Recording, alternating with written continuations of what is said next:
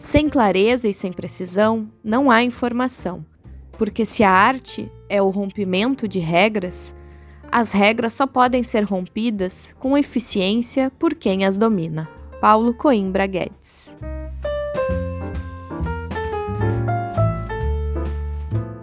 Da Estante, seu momento de leitura com a rádio da universidade. Olá, ouvintes! Eu sou Liz de Bortoli, chegando com mais uma leitura especial nesta semana que antecede o URGS Portas Abertas. Hoje vamos ouvir um texto de autoria da estudante Maria Vitória Fitcher Pid, que está no terceiro semestre do Bacharelado em Letras com ênfase em inglês. Vamos ouvir na voz da própria Maria Vitória Buquês de Flores versus Tênis de Corrida, um texto que aborda as diferenças entre sair com homens e sair com mulheres.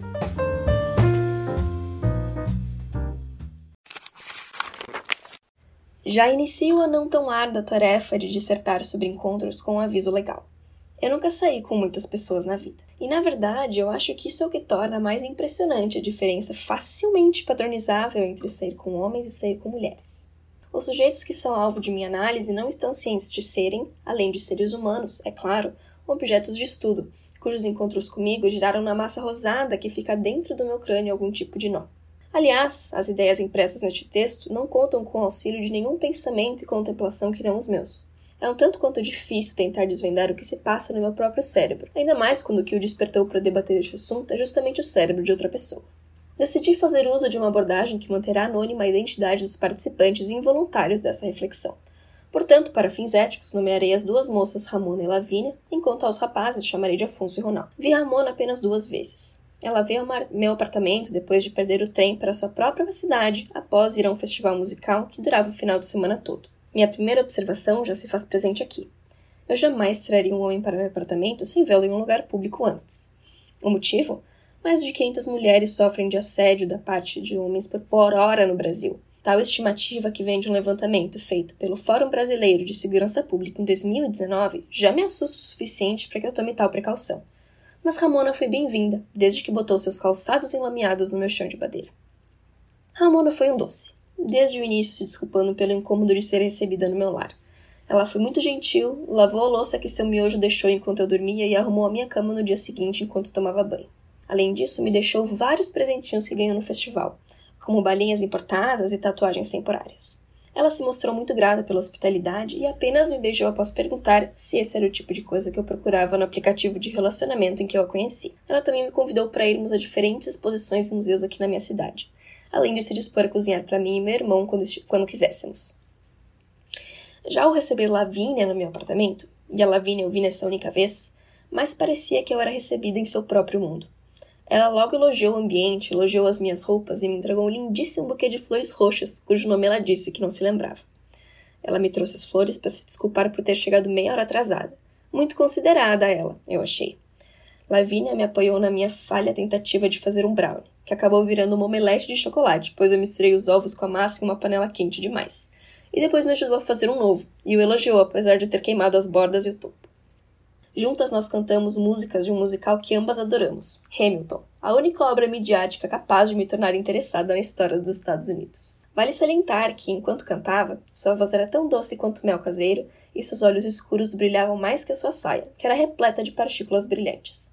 Ela também usava sapatos em estilo Oxford ilustrados, e comemos o brownie carbonizado enquanto assistíamos a um dos meus filmes favoritos, Gatos, Fio Dentais e Amassos, que ela nunca tinha visto e fazia questão de ver. Só nos beijamos quando Lavínia foi embora, porque o resto era tão bom que qualquer atividade de cunho sexual nem se fazia necessária. Afonso foi um desastre. De todos, ele era o mais atraente, com certeza. Pelo menos pelas fotos. Ele usava saias e tinha descoloridas sobrancelhas, o que eu achei digno de um príncipe encantado alternativo, recém-saído de um filme indie adolescente, em que o protagonista é misterioso e fuma como se fosse o único no mundo. No encontro, ele vestia um All-Star, mais 10 pontos, e uma camiseta horrorosa, esquece os 10 pontos. Nela haviam duas crianças que pareciam mais proles de um monstro horroroso e os seguintes escritos: Festival da Criança. Eu colocaria essas crianças em uma câmara frigorífica ouvindo o disco da Xuxa ao contrário, sem culpa nenhuma. Enfim, eu e o sujeito tomamos café em uma padaria perto de onde eu moro e depois ele se mostrou insistente ao pedir para subir para o meu apartamento. Nos beijamos de modo desengonçado na entrada do prédio, logo ele foi embora, dizendo repetidamente que gostaria de me ver de novo. Acontece que, quando eu o chamei novamente, ele rejeitou. Se me permitem a hipótese, eu chuto que Afonso se, se frustrou sexualmente e decidiu que não mais veria a puritana que não quis dormir com ele no primeiro encontro. O Ronaldo é o que mais me intriga, de longe. Eu já ouvi três vezes, e nas duas primeiras ele usava um tênis horroroso de corrida da cor de um tomate. Inclusive, ele se atrasou cerca de uma hora em todos os encontros. Sorte a dele, que ele se mostrou engraçadíssimo, muito inteligente e agradavelmente consciente a respeito do cenário político do Brasil. Centradíssimo na esquerda. O Ronaldo também me falou dos cachorrinhos dele, muito fofos, aliás, mais 100 pontos por cada uma das bolinhas de pelos. E me ouviu atentamente enquanto eu falava sobre os desafios de estudar letras. Apesar de eu saber jogar conversa fora, o que eu pessoalmente acho importantíssimo para que eu me atraia por alguém, ele tinha mais hormônios viajando por seu corpo do que um adolescente de 14 anos com a voz oscilante. Em todos os encontros, ele se mostrou tendencioso a, cedo ou ainda mais cedo, partir para contato físico. Não me entendam mal, eu gostei, mas me questionei o motivo de ele não conseguir manter suas mãos longe de mim por muito tempo. Afinal, sou um ser humano com pensamentos e sentimentos e ideias, não um pedaço de carne pendurado em um açougue que ele pode só escolher e levar para casa. É óbvio que diferentes indivíduos têm diferentes percepções do que o encontro é, mas se o único objetivo é sexo, que não haja tempo perdido com conversa fiada. Horas, Ronaldo levou seus baralhos de Magic para me mostrar na primeira vez em que nos vimos. Que tipo de tática de sedução é essa se a única coisa que se passava na cabeça dele eram os mais primitivos dos instintos? Ramona, Lavínia, Afonso e Ronaldo foram os indivíduos escolhidos da vez, mas o padrão se repete, eu acho. Os moços chegaram só com camisetas de time querendo o melhor de mim, enquanto as moças se prepararam mais do que atletas para a Copa, sem nem pensar no gol. Pergunto-me não apenas por que as mulheres se preocupam mais com a minha alma, mas o porquê de os homens quase que só se preocuparem com o meu corpo. O que será que fica embutido em suas entranhas que torna os desejos deles mais importantes que os nossos?